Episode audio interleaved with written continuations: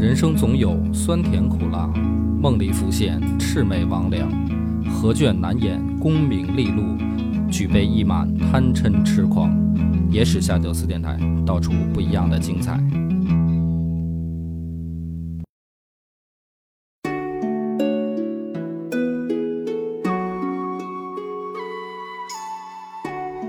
大家好，欢迎收听《野史下酒》，我是主播恶霸波。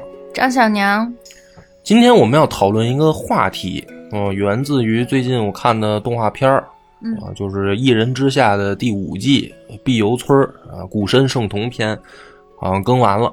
前几天我这等它更完了，我一一口气儿看了，挺有意思，让我想起了一个话题，嗯就是什么叫有教无类。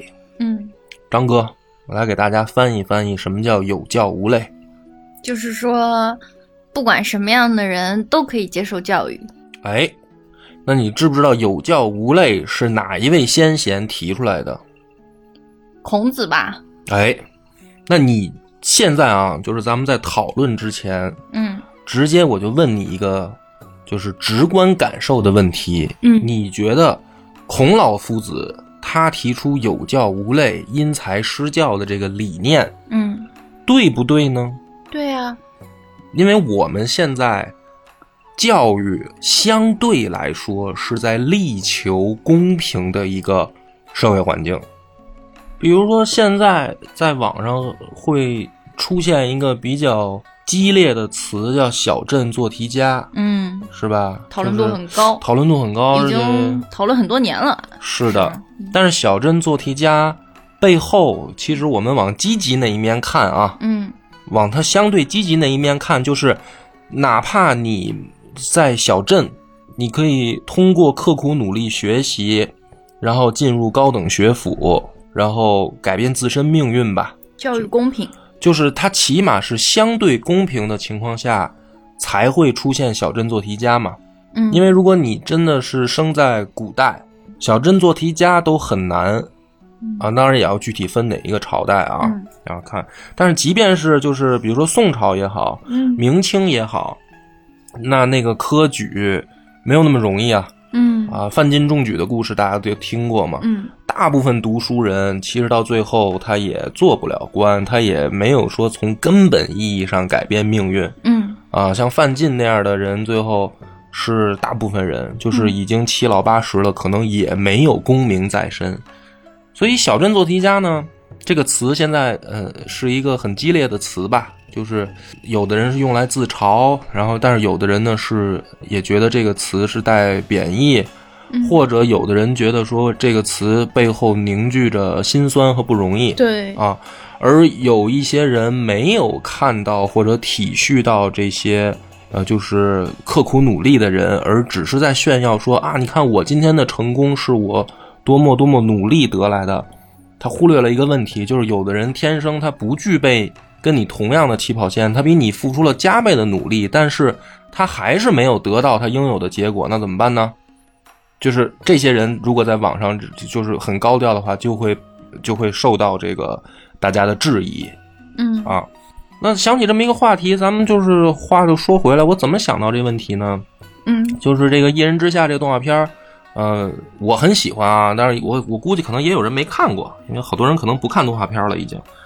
他这个故事这个篇章发生了一件事儿，就是啊，这个世界背景呢，就是呃，现在是基本上时间线相同啊，嗯。就是它这个动画片是一个幻想的世界，但是时间线也是在就是跟咱们当代。的一个啊，不是古代的故事，就是说这个世界上呢有很多艺人，嗯，然后他们呢可以练气，嗯。嗯，练气你就把它想象成气功吧，嗯。然后你练气功呢就获得超能力，嗯。你获得超能力以后呢，你就可以呃做一些平常人做不到的事儿，比如说这个隔空打牛，嗯 嗯，就是这种啊，或者比如说这个呃预测这个命运、嗯算命什么的啊，反正就各种各样，就是相当于超能力吧。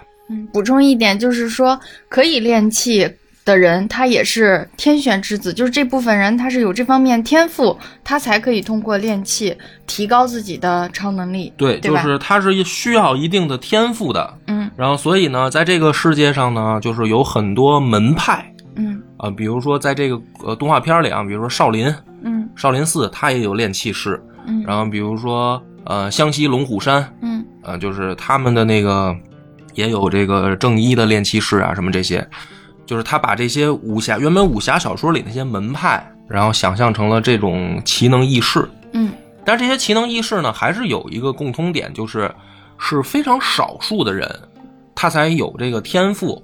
他有这个天赋，不管是家族传承，还是嗯，就是被门派去收为徒弟，他才有资格去进行这种学习。嗯然后呢，这个动画片里面这个世界呢，就是既然这个有这么多的奇能异士啊，那其实政府就会管。嗯，但是呢，这个事儿呢，不能让老百姓知道，就是百分之可能九十多的人啊，百分之九十九的人是没有那个超能力的感受的，嗯啊，所以有超能力这件事儿呢，就不能公之于众，嗯它是一个就相当于圈内人的秘密。嗯所以政府呢就成立了一个特别部门儿，但是呢它不能叫什么什么相关有关部门儿，它就叫公司。嗯动画片里边的公司，然后公司呢就在这个全国呢分了好多的片区啊，比如说什么华北区、华中区、华南区、华东区什么的，就是每一个大区呢就有一个分公司。嗯然后这个分公司呢，嗯，所有的这个公司的人呢都伪装成快递公司，就是表面上看他们是一家快递公司，叫哪儿都通。啊，但实际上他们是管理这个奇能异事的政府部门，嗯就是动画片里面这么一个设定。然后呢，就是这个任务呢，突然有一天啊，就是等于这些各大片区的临时工，这个临时工在各大片区呢是属于特别牛的那种存在，就是他们是执行特别任务的，嗯就叫临时工。每个片区就是按道理讲只有一个临时工，因为这个人是最能打、最牛的吧。然后呢，有一天接到了一个任务，就是把全国的临时工集合到一块儿，然后让他们去一个村子，这个村儿叫碧游村。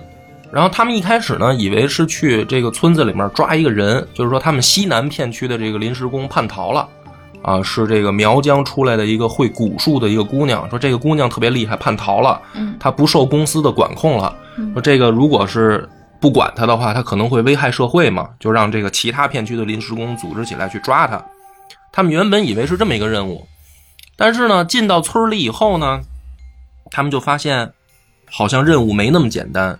就如果只是抓一个人，按照过往的惯例，他们只要出一个人就够了。就是他们因为每一个人能力都特别强，嗯但是说为了抓一个人，把全国的临时工都给调过来了，嗯就这个阵仗明显不是针对这一个人，嗯他们就就明白了，说其实是针对这整个一个村儿，就这个这个村这个村儿有问题。这个村儿都是异能的人吗？对身怀异能的人吗？，对，就是说这个村儿是值得全体临和临时工出动的。如果抓那一个人，其实就不用那么多人。那这个村儿到底有啥问题呢？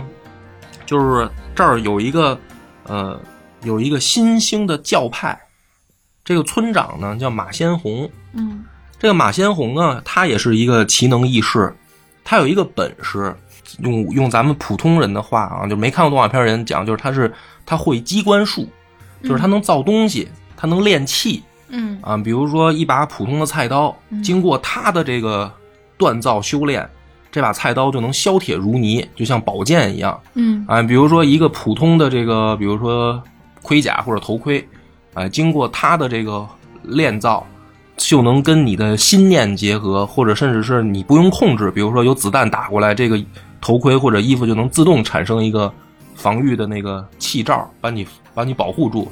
就是它是一个炼气士，嗯，这个村长，很厉害啊，呃，这算个技能。对，就是说在这个异人界，这样的人也是凤毛麟角的存在。嗯一般就是极大的、特别大的那种宗门门派，可可能才有一个炼气士。嗯就比如说，呃，四川唐门，嗯可能才整个唐门可能就一个。我这是举例子啊。因为它这个技术应用领域很广啊，对，就是是不是就是他就是可以把所有的物件都打造成同等类别的天花板级别。对，就相当于化腐朽为神奇。就一般的他们这个世界里面的能人异士是提高自身嘛，嗯，但是这种这种人呢，他呢是能把普通的东西都变牛逼，哎，对，而且他能把这东西给别人用。嗯。就比如说我自己锻炼我自己，但是我还同时拿了一件法宝。嗯嗯，看过那种古代的那个嗯。神魔小说，比如说孙悟空本人厉害，嗯但是孙悟空还能拿着金箍棒，嗯。那就更厉害，对吧？嗯。但是金箍棒不是谁都能造的，但是孙悟空好多人都能修炼，嗯。就是好多人都可以，比如猪八戒他也会修炼，沙僧也会修炼，嗯。但是会造金箍棒的不多，嗯。所以这个村长马先红呢就特厉害。那他出啥事儿了呢？这个马先红呢就提出了一个理念，他说我要打造一个修身炉，就是一种机器啊，叫叫炉子，嗯但实际上是一种机器。这机器能干嘛呢？就是随便任何一个普通人，他进到这个机器里，经过马先红的这个改造，嗯，普通人也可以掌握炼器。哇，这格局一下子就打开了。就是他就有这么一个理念，嗯，就是说这个世界上现在的这个格局，他认为是不对的，嗯。就是少数的人有奇有奇能异事嘛，嗯。然后这些人呢，他们有这个大神通，嗯。但是百分之九十九的人是普通人，嗯。所以造成了一个就是呃不平衡，对吧？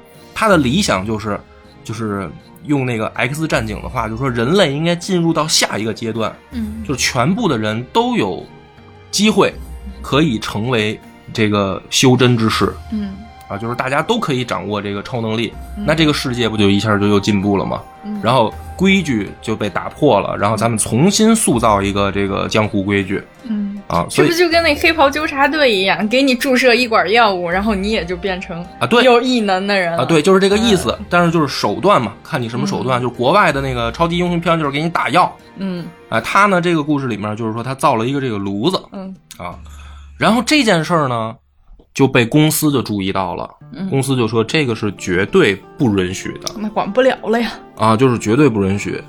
那么这个时候呢，他就提出了一个动画片里就特逗，他说了一个概念，就是说这个马先红称自己为新截教，新截教，新截教，他暗指的是，他也不是暗指，他就明指，就是商周大战时期嗯的一个这个理念之争。嗯，什么理念之争呢？就是又是另一个经典的这个小说，就是《封神榜》嘛。嗯《封神榜》里面，呃张哥，你看小时候看过那个《封神演义》吗？老版的，嗯嗯看过吗？就是那个老版的那个啊，那得多老啊！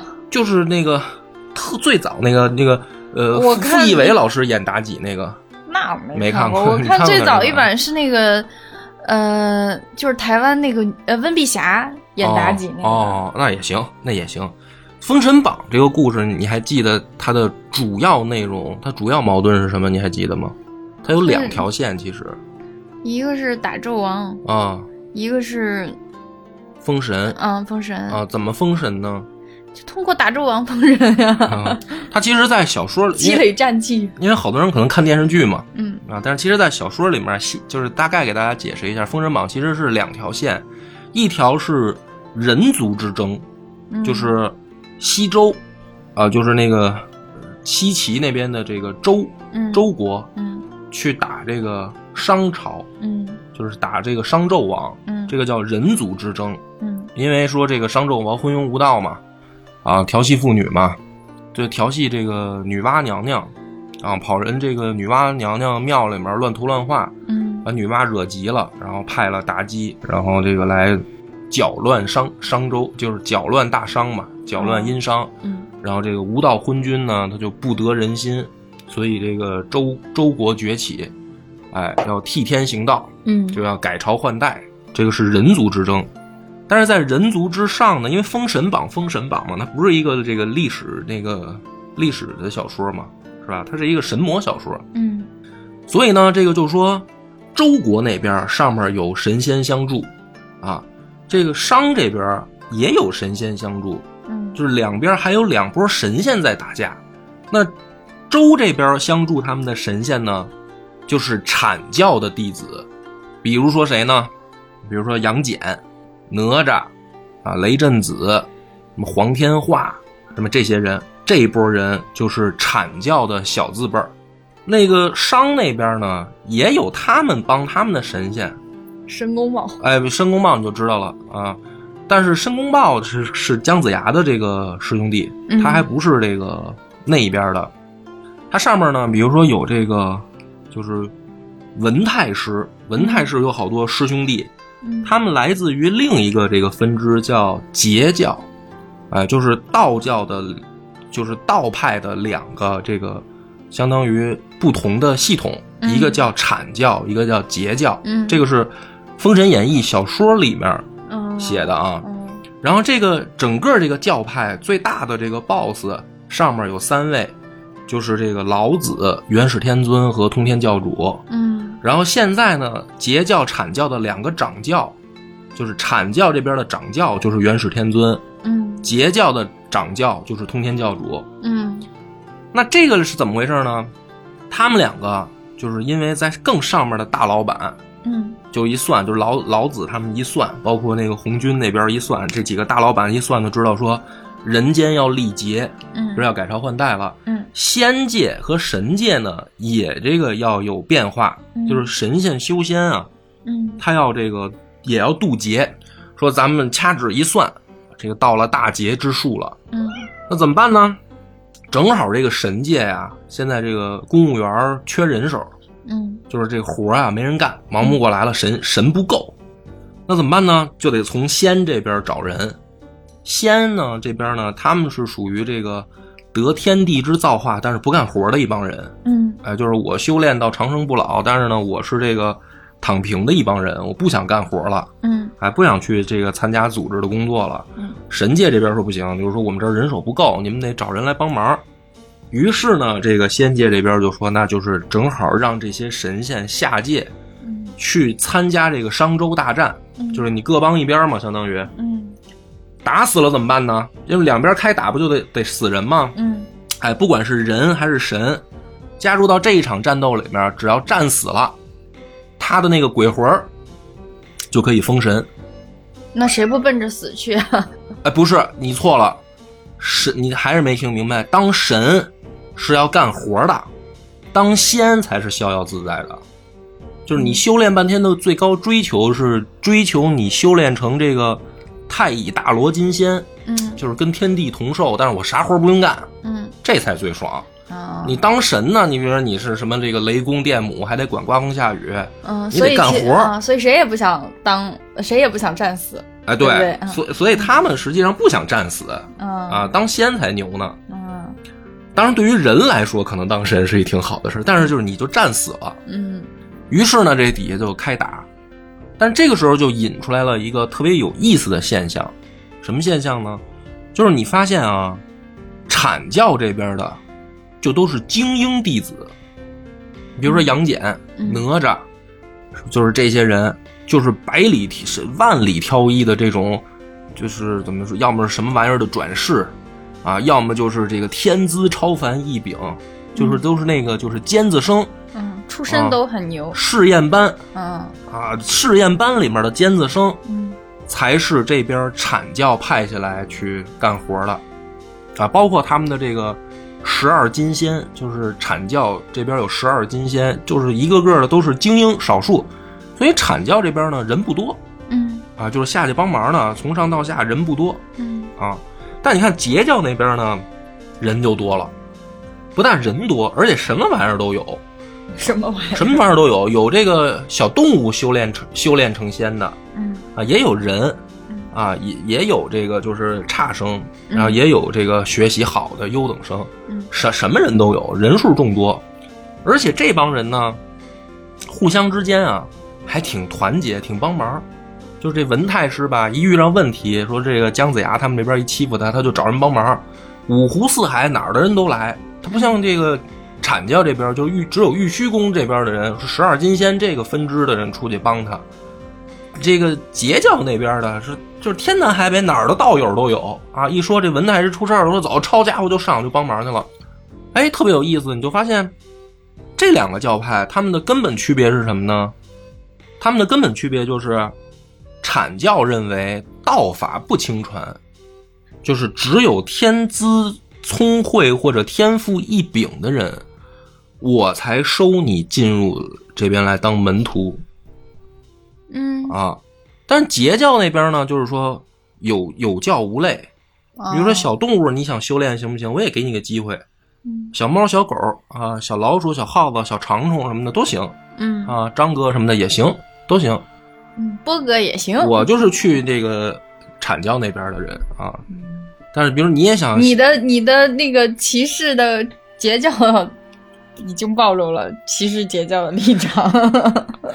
就是你能听明白这个意思，所以就是阐教跟截教他们有一个理念的不同，就是收什么样的人当门徒。嗯，所以这俩地儿呢，实际上你就可以把它想象成两个学校，哎，一个是贵族学校，一个是普通的。一个一个是平民学校啊，民民办学校，这个只要这个交钱就能上。嗯另一个呢是这个必须得是查你祖上三代是不是贵族才能上，嗯就这两个学校。嗯那我现在问你张哥，这俩学校哪个好？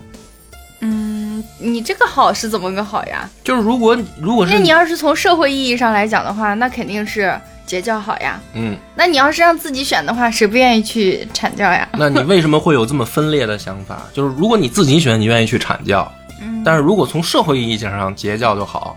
因为我觉得，嗯、这个出身这个事情，其实它决定了一定的人的这个素质、性格、呃选择各方面吧。就是可能，比如说，一起在阐教阐教里边一块玩的这些人，他们可能一致性会高一些，他们的价值观、人生观、三观会更贴合一些。但是截教的话，就五花八门了，嗯各放异彩了。嗯，那这样不好吗？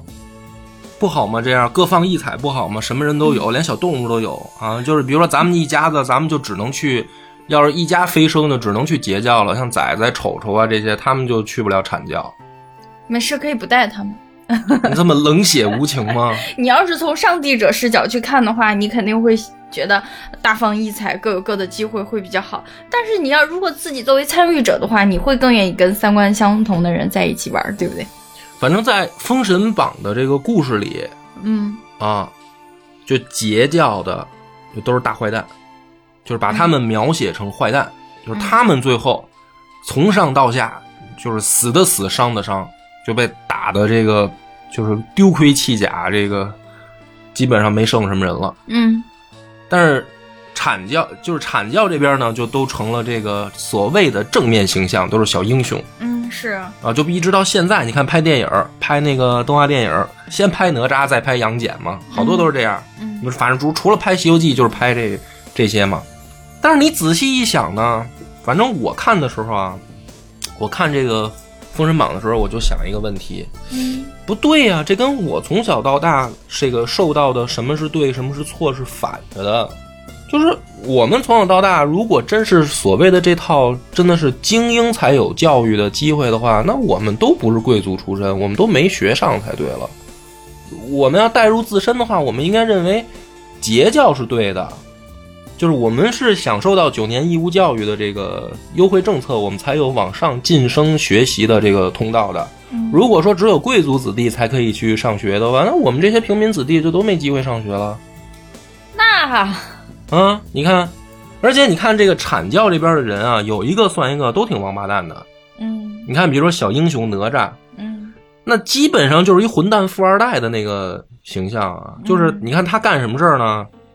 他跑到人家那个东海东海龙宫那个岸上去玩去嘛，洗澡，嗯拿他那个混天绫在那儿在那儿荡那个海水，嗯。把人龙宫荡的都晃，然后人家那个龙王那个儿子才上来嘛，嗯。才上来就是说说你对你别来我们家打劫捣乱了，你这不相当于往我们家扔玻璃吗？对啊，就是说我们在底下好好的，然后你这个在我们家门口就等于乱涂乱画嘛，嗯就是挺烦人的。就是现在你如果比如说你们家门口有一个小小崽子拿一蜡笔在你们家门口墙上乱涂乱画，你出去管不管？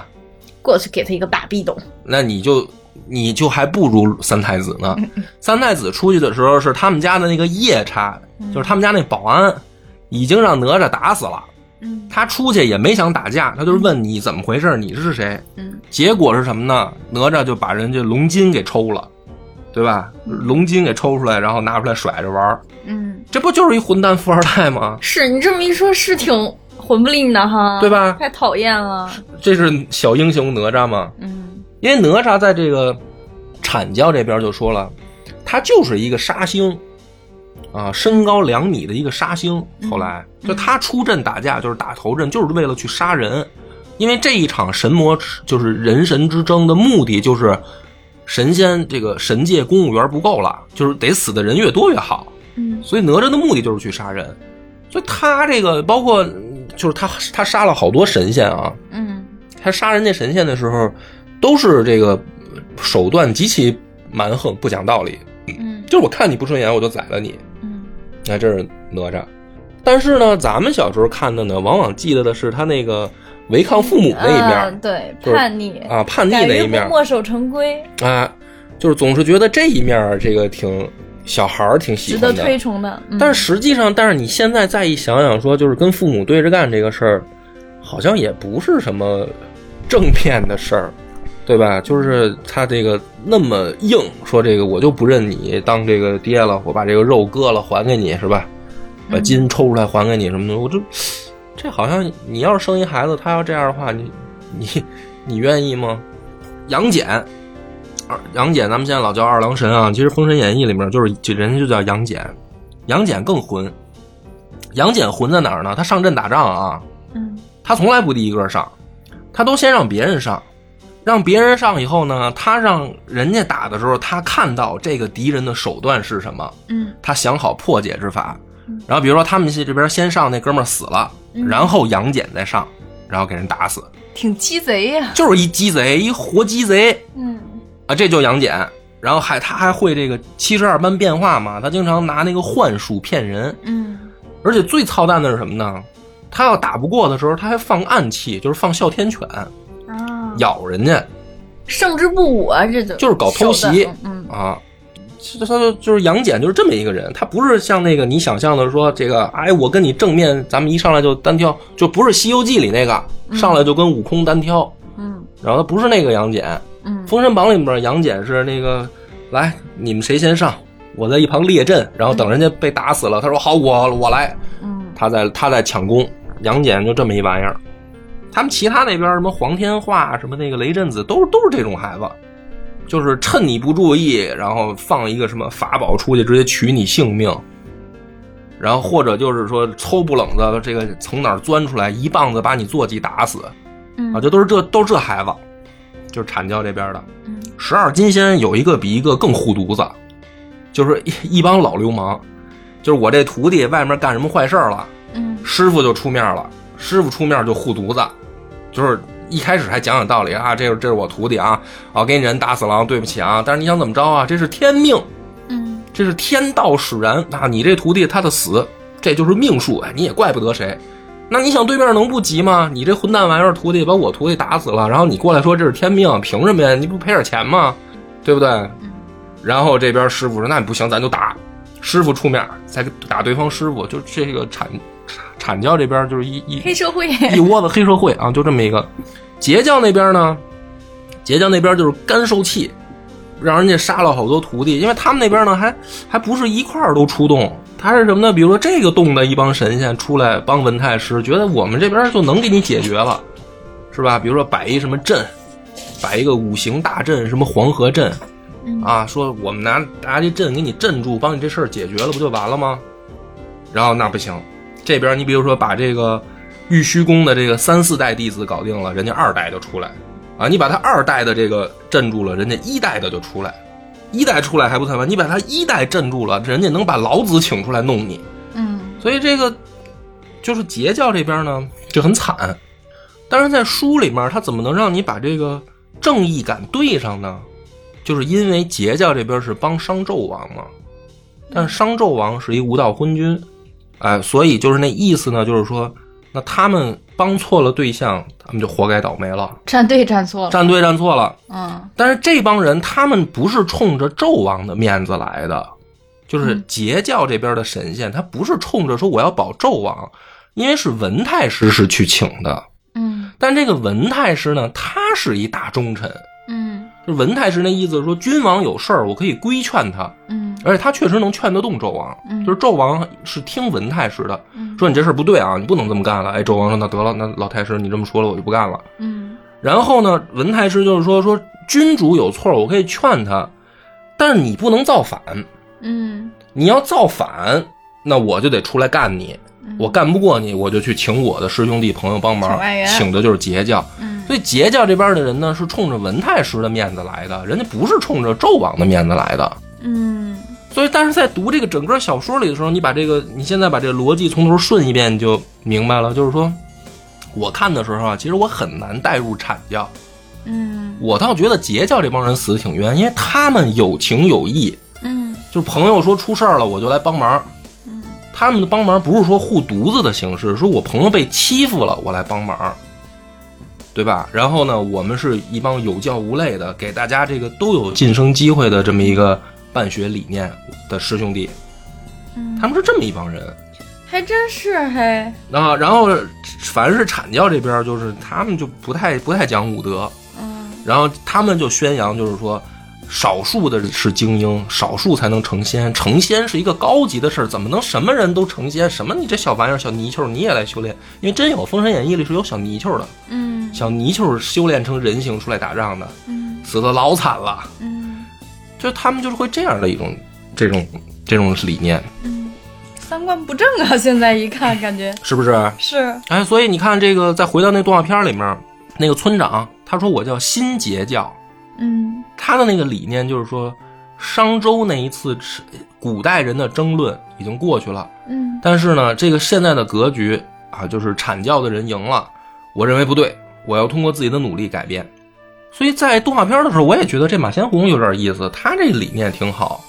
但是呢，这个时候啊，这个动画片有其中有一个情节，我觉得就是那个画的挺好的，这个作者的这个思维还是挺有意思的。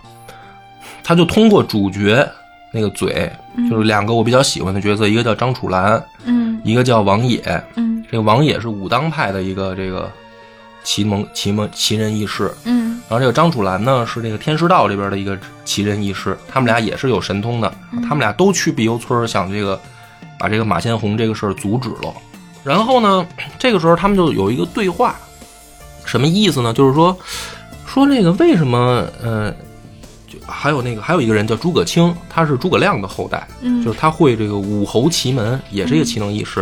啊，这仨人在交流的时候就聊了一件事儿，说这个你们咱们你看咱们三个是不同的门派，咱们都能成为朋友，为什么都跟马先红成为不了朋友呢？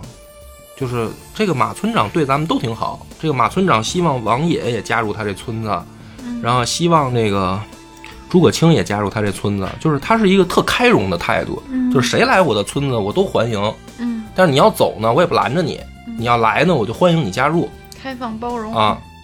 这小哥仨呢在这聊说，为什么你们都不喜欢马先红呢？嗯然后他们就说了一个结论，说说你看咱们三个人相交吧，有一个其实潜移默化的呃一个规则或者有一个共识，就是咱们要把握一个分寸，就是咱们去交往的这个过程当中有一个分寸感。嗯什么事儿是你的事儿，什么事儿是我的事儿，你的事儿我跟你说到什么程度，嗯我的事儿你能说到什么程度，我们之间是有一个分寸的。嗯他说，但是马先红这个人没什么分寸感，就是他会把他的理想加诸于别人身上。他是一个其实骨子里非常自大的人，自我非常自我的人。就是他表面上虽然去包容、开放的接受大家所有人，嗯但是实际上这样的话，就是这个人没有什么分寸感。当一个人没有分寸感的时候，其实你会很容易引起别人对你的提防甚至讨厌。哎，我突然想说，他们说这个话呢，也有一些道理。嗯就是日常生活当中啊，确实，如果是有这样一个人的存在的话，嗯反而你会觉得，你比如说，如果做生意嗯啊，这个人突然跟你说：“哎，没事儿，生意生意你能挣钱就行，我挣不挣钱无所谓。”你敢跟他合作吗？你反而可能确实不敢跟他合作。嗯但是如果人一个跑过来说，哎，这一笔生意，比如说你应该挣多少，我应该挣多少，对吧？你比如你挣五十，我挣五十，哎，算了，嗯你多一点，但是我少一点，嗯是吧？就是他他给你讲的很细节很清楚，这个人很市侩，他把钱都算清了，但是你反而觉得哎这可合作嗯，他是靠谱，啊，就是踏实靠谱，对，就是这个有一说一的这个面儿上的账他算清楚了，这个事儿就好像你就觉得他就可行。但是如果一个人跑过来说：“哎呀，我挣不挣钱无所谓，主要就是你你愿你乐意干就行。”这个时候，你可能反而觉得这人靠谱吗？当然不靠谱，因为你不知道他的目的是什么。他的目的，他就是说说我是为了这个大家都过上好日子，但是你就不信，嗯，对？吧？就是你就会打一个问号，他真的这么想吗？所以这个事儿讨论到这儿，其实大家也听明白了，就是所谓的截教阐教的理念之争，理念当执行起来的时候，哪怕是世俗能不能接受的一个问题。就如果你抱着截教的理念说有教无类，大家全都有机会，但是在世俗执行的过程当中，反而人家会怀疑你，你真的这么伟大无私吗？对吧？所以其实孔子说那句话就就是有教无类，然后呃因材施教，这个他这个理念都是大家会认为孔子伟大之处嘛。嗯，但是你会发现，孔子对待他的学生也是区别对待的，是因为这是人性、啊，就是对待这个颜回的时候的那个状态，跟对待子路时候那个状态，那是截然相反的，对吧？嗯，然后对待这个公西华他们，就是每一个人，就是因为出身不一样的时候，孔子对待他们的态度也是不一样的。当然，孔子的伟大之处，他还是收了，都收了这些人当徒弟。嗯，但是你说孔子真的就没有所谓的天赋和出身的眼光差异吗？有啊，肯定也有。对呀、因为孔子本身就是受这些困扰的人嘛，受这些受到这些不公平的。不，孔子本身就是一个所谓的没落贵族，对呀、他一直追求的也是贵族的生活，是啊他希望大家成为贵族，他并不是说大家就是一起当平民。一起当平民就很开心，嗯不是这样的。他说大家的，哪怕你可能这个不是贵族出身，但是你应该像一个贵族一样要求自己。那这种身份很尴尬嘛？就是你怎么定义呢？你既不是贵族出身，但你又用贵族的标准要求自己，那这叫什么呢？孔子就说这个就叫君子了。其实是一个很尴尬的存在，其实是一种比较拧巴的状态。是吧？嗯所以，所以讲到这儿的时候呢，我就我就突然感觉到了一件事儿，就是说，其实所谓的这个道理，所谓的规律这种东西呢，有的时候就是理想化是一件好事儿，但是执行起来的时候，有的时候就是无法理想化，这就是文人的一种痛苦和纠结。就比如说，咱们举一个例子，比如说我我去跟老袁，我们去弄这个公公社，嗯。播客公社，我就觉得我自己当时就是很很理想化，我就说公社这个东西，就是只要大家谁想做，就都可以加入，嗯然后谁想去变成一个播客，我们就可以这个帮助你成为播客，可以给你提供录音场地，可以教你怎么去录音，怎么准备稿子，实际上当你流量大了，我们想办法咱们一块儿这个接广告挣钱。那时候就是我的初衷是这样的，但是后来慢慢发现，就是包括跟这个圈内朋友讨论，有一些人就会很直言不讳的，就是说说你太天真了。嗯，这样干是干不成的，就是不可能。你只能找什么人加入呢？就是你只能找已经有一定能力的播客来加入。如果你真的找一个说什么都没有的这个没有基础的人，他只是纯想干，他就来加入，到最后你会发现，你把精力全部都用在了这个分散的人身上，结果最后谁都没做出来。但反而如果说你找一个有一些能力和实力的人加入的时候呢，他可能能很快速的就跳过那个门槛儿。就比如说他来加入之前他是接不了广告的，但他本身他会做，他也想做，他也已经比如说录了一百期了，只是现在流量还不够，或者他接不着广告。那这样的人加入，他马上你们帮他就能实现到下一步的这个飞跃。但如果一个人从什么都没有，然后他来，他开始录第一期的时候，你帮他最走到那一步，首先你很难做到，他也很难做到。然后这个公社到现在做了很长时间了，对吧？我也是亲眼看到很多人就是做到一半就放弃了，就是你你想你虽然很想帮他，但是他可能自己就放弃了。这个就是后来我又回到这个我我去想到这个问题，就是为什么看那个动画片时候我想到这儿，这个就是截教理念的问题所在，就是截教阐教之争的这个问题所在。嗯就是 有教无类这件事儿，每一个人都能公平得到机会这件事儿，是一个文人特别理想化的想象。但是当拉回到世俗的时候，你就会很悲哀的发现，就是世俗真的不是这样的。嗯不是说你有一颗无私的心，你就真的能获得别人的信任的，反而是像阐教那边，就是那帮所谓的那个精英和护犊子的理念，在世俗社会中能大行其道。嗯就是首先他天赋异禀，他本来就比别人聪明，他比本来可能家世出身就好，然后他们这些家族之间，假如说在互相帮助，那这确实在世俗社会里面就很可怕。就是对于普通人来说，那就是你就是干不过人家，但是你想干得过人家怎么办呢？你又只能团结一帮穷兄弟，然后这帮人还不团结，嗯然后这帮人还各怀鬼胎，然后他们还想着说，你是真的要团结大家吗？所以这个就很有意思的点就在这儿，就是截教阐教这个理念，呃，在《封神演义》那个我们小时候就看到的那个故事里面，当时呢可能就一带而过了，因为我们肯定更多的看他那个打斗啊、斗法呀什么那些精彩的部分，其实往往忽略了一点，就是看《封神榜》的时候，其实他最根本的是在讲这个事儿。其实他就差把那个截教的教主从通天换教主换成这个孔子了。你如果把通天教主换成孔子，对吧？那边是这个元始天尊，或者那边是老子，你这一对比，你就发现区别了。但是他们俩理念其实就是这样的。道家呢，虽然也大开了方便之门吧，佛家也大开了方便之门，但是骨子里面跟儒家的区别就是就在这儿。他不是劝，比如说道家也好，佛家也好，就是他只渡有缘人嘛。对他要找有慧根的人。啊，你有慧根，你有缘分，我帮帮你。当然，现在的很多那种假道士、假和尚也不一样啊，那为了收钱，什么事都干的人大有人在啊。我说真正的所谓道教跟佛教，嗯你跟我无缘，我不会跟你费费口舌的，嗯对吧嗯？你有缘了，你可以入入我法门，这是佛教和后来的道教嘛。但儒家就不一样，就是现在我们也虽然儒家也消失了啊，但是留在这个中国士人或者文人心里边的是那个东西，就是你要是做的不对，我就说你。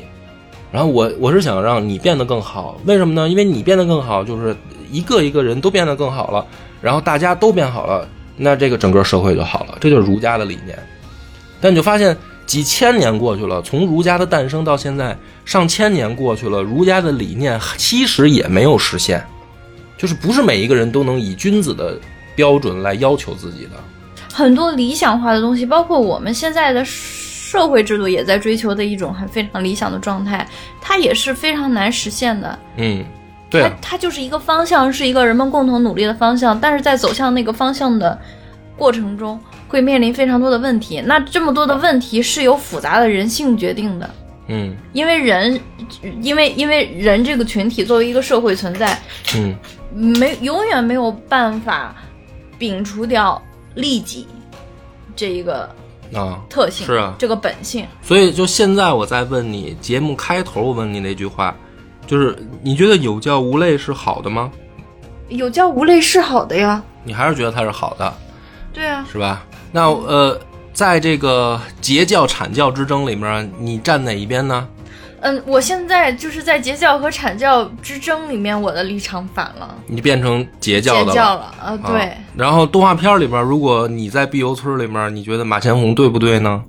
嗯，我没有看过你说的这一段啊，但是我觉得，就他弄一个修身炉，他要让嗯。所有人都有获得超能力的资格，你觉得这件事儿对不对呢？这件事儿我觉得不就不对了。嗯，哦，那为什么呢？因为因为他就是你只是能从马先红碧游村这个事情跟那个跟那个《封神演义》里面截教，他找到一个共同点，就是他共同的理念是有教无类，嗯嗯，但是并不代表两件事情的性质完全一样。嗯嗯，马先红这件事情的性质，它会打破现有的这个规则，嗯会给世界带来动荡。哎，所以说，所以说，就是你不能人，你不能为了一个美好的想象，然后去制造混乱。对制造混乱。好，你能理解到这儿，我就可以点出最后的这个要义了。嗯孔子在他的时代就是那个马先红，你 这期节目是要批判孔子？我没有要批判他，我没有批判他，但是问题就是为什么他周游列国，大家都不待见他呀？你明白了吗？就那个时代，他就是那个时代的马先红。嗯教育这件事儿明明就是贵族的特权，怎么就冒出来一个孔丘？你说大家都可以来学呢？什么君子？我们只有贵族和平民之分，怎么又出来一个君子的这么一个身份呢？哦，哇，可以了，可以了，是不哥，哎升华了，升华了，升华了。是，这个我今天我升华了哈，嗯所以今天这个就是我觉得很有意思的一个联想吧，就是我看动画片的时候想象到的这些事儿。就是我，我觉得，就是你，你，你说孔子在是那个时代的马先红，就是他打破了那个社会规则。我我觉得到这一点，他并不是这一期讨论的终点。就是我们其实这一点受到的启发，并不是说要批判孔子当时我没有批判他。啊，对是所以说是我纠正我刚刚我刚刚错误的那个理解，嗯。就是他是解释了孔子的那一生为什么活得那么艰难。对。他明明是一个先贤，但是他那么不被世人理解，然后各种被驱逐，他在各个国家都是被驱逐的嘛，所以我们是理解了当时他为什么会有那样的遭遇，因为他不被他不被当时的人们所理解，但是。这恰恰更证明了孔子他真的是一个伟大的人。他不是不被当时人的人理解，是我们无法理解当时的人。因为如果你带入到咱们现在的这个语境下，你就明白了，打破规则这件事是可能引起混乱的。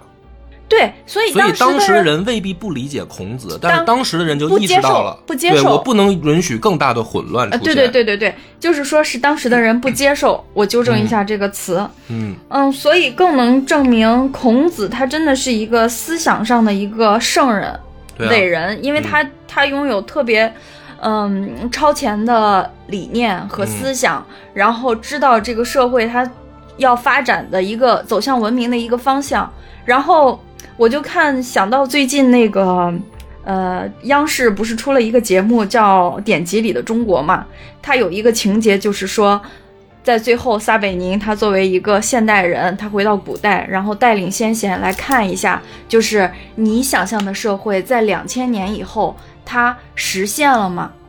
然后我就想到这个场景嘛，就感觉真的是，如果用，如果孔子他有能力，如果他当时有能力去预知未来，看到两千年以后的我们现在的社会，然后实现了有教无类，他当时坚持的一个理念，到了现在一个状态，就是所有人都可以公平的接受这个受教育的机会，他是是一个非常感动、非常伟大的事对啊情。。但是我刚才的那个例子啊，也是有点极端的，就是说，孔子跟马先红呢，理念是一样的，叫有教无类嘛，就是给大家所有人机会嘛，嗯就是截教的那个理念嘛。但是动画片里呢，其实还有一个很重要的点，就是马先红唯一一件事儿做的有问题的，就是他通过修身炉这个途径，这个这个事儿是错的，因为动画片里也表现出来了，就是如果一个普通人进到了修身炉，他就获得了超能力，这件事儿来的太快了。就是当一个人他获得一种能力，或者或者一种改变来得太快的时候，这个人他是无法驾驭的。嗯，所以说，这些人有了超能力以后，他们制造的那种混乱，还不是说打破阶层的混乱，而是真正的所谓的这个就是社会意义上的混乱。就他们就他们的表现，他们的行为就像疯子一样了。而孔子的理念为什么还是正确的呢？就是因为我刚才说的，成为君子不是很快你就成为君子，是你需要很长的时间去自我修养的提升，去知识的充实自己，道德的要求自己，你要用一辈子才能成为一个君子。嗯，所以有教无类，当加上你的这个修行的过程的时候，它就没有任何问题了。嗯但是他只是生错了时代，就是那个时代他不被接受，因为大家只看到了说你打破了规则，然后可能会引起的混乱。但是动画片里这一点呢，其实他他还是描绘的很好的，就是马先红他不但打破了规则，而这些人获得能力的这个代价太小，过程太短，这就有问题了。对，所以，所以到这个时候，我这个整个今天要讲的这个主旨才算阐述清楚，嗯就不是说马先红就是孔子啊。我刚才那个只是方便大家理解。嗯他也可以用一个就是现代网络上比较流行的说法来解释这件事儿，就是，呃，当然他当然它是另外一个角度，一另外一个维度了。就是说，一个人他你只能掌握你认知能力以内的财富，对，同理也是一个人你只能支配使用你靠自身努力修得的能力。对，所以甚至我做还还是很反对一件事儿，就是比如我们都做自媒体的，我我一直坚持做播客，或者说我讲一件事儿，大家都会觉得我很啰嗦啊。最啰嗦的时候要用一个系列来来讲完一个事儿，嗯啊，不啰嗦的时候也像这样一集节目，起码四十分钟我才讲明白一个事儿。观点，嗯、对我反对的就是那种就是所谓利用碎片化时间，好像给人极大获得感的那种所谓的给予的东西，就是那种媒体的东西做出来，就是说你利用一个碎片化的时间，三分钟、两分钟，甚至一分钟，我告诉了你一个很直接的观点，然后你接受了，然后你就觉得你的整个人生格局打开了，你就蜕变了，这个是我觉得根本就不可能的。嗯，就是它就是给人一种精神鸦片的刺激，就觉得你行了，但实际上根本就不是那样的。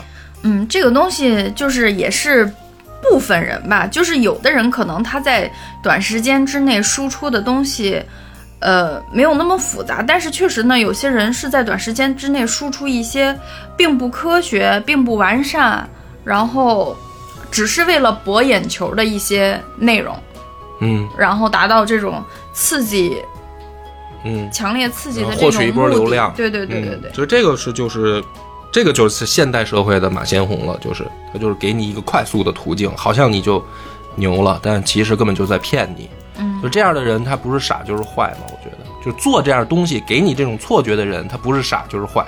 嗯，他也不是傻和坏吧，他就是啊想谋利嘛，啊就是想为自己谋利嘛，啊，对，就是啊，这又得罪了 就是得罪人的话啊，就是就是可能会利用大众的这种嗯精神、时间、精力，然后关注来为自己谋利嘛。来对我还是要补一句，就是这个世界它分成复杂，可能我们觉得现在的信息来得太快太多，处处都是信息，然而反而是在这种大量的信息来冲击你，让你没有没有思考的时候，会越来越失去辨别能力，反而是以前那种就是车马很慢，是吧？就是那种时候，你可能会花很多的时间去思考。可能你觉得你收获一项技能，或者是了解一些知识、了解一些信息，需要花的时间成本很多，但是在那个过程中，你学会了思考。然而现在就是大量的信息来冲击我们的时候，我们反而失去了这种思考能力。所以说，就是因为你刚刚讲到自媒体嘛，我们并不是要呃内涵谁谁谁，或者是批判哪种哪种形式，就是说大家在接收这些信息的时候，提高自己的分辨能力。嗯嗯嗯，嗯，好，张哥总结的好，又变成你总结了，行，怕你得罪人嘛。那就这样吧，大家都感谢收听，拜拜。我们的微信公众号叫“柳南故事”，柳树的柳，南方的南。如果还没听够的朋友，欢迎您来订阅关注。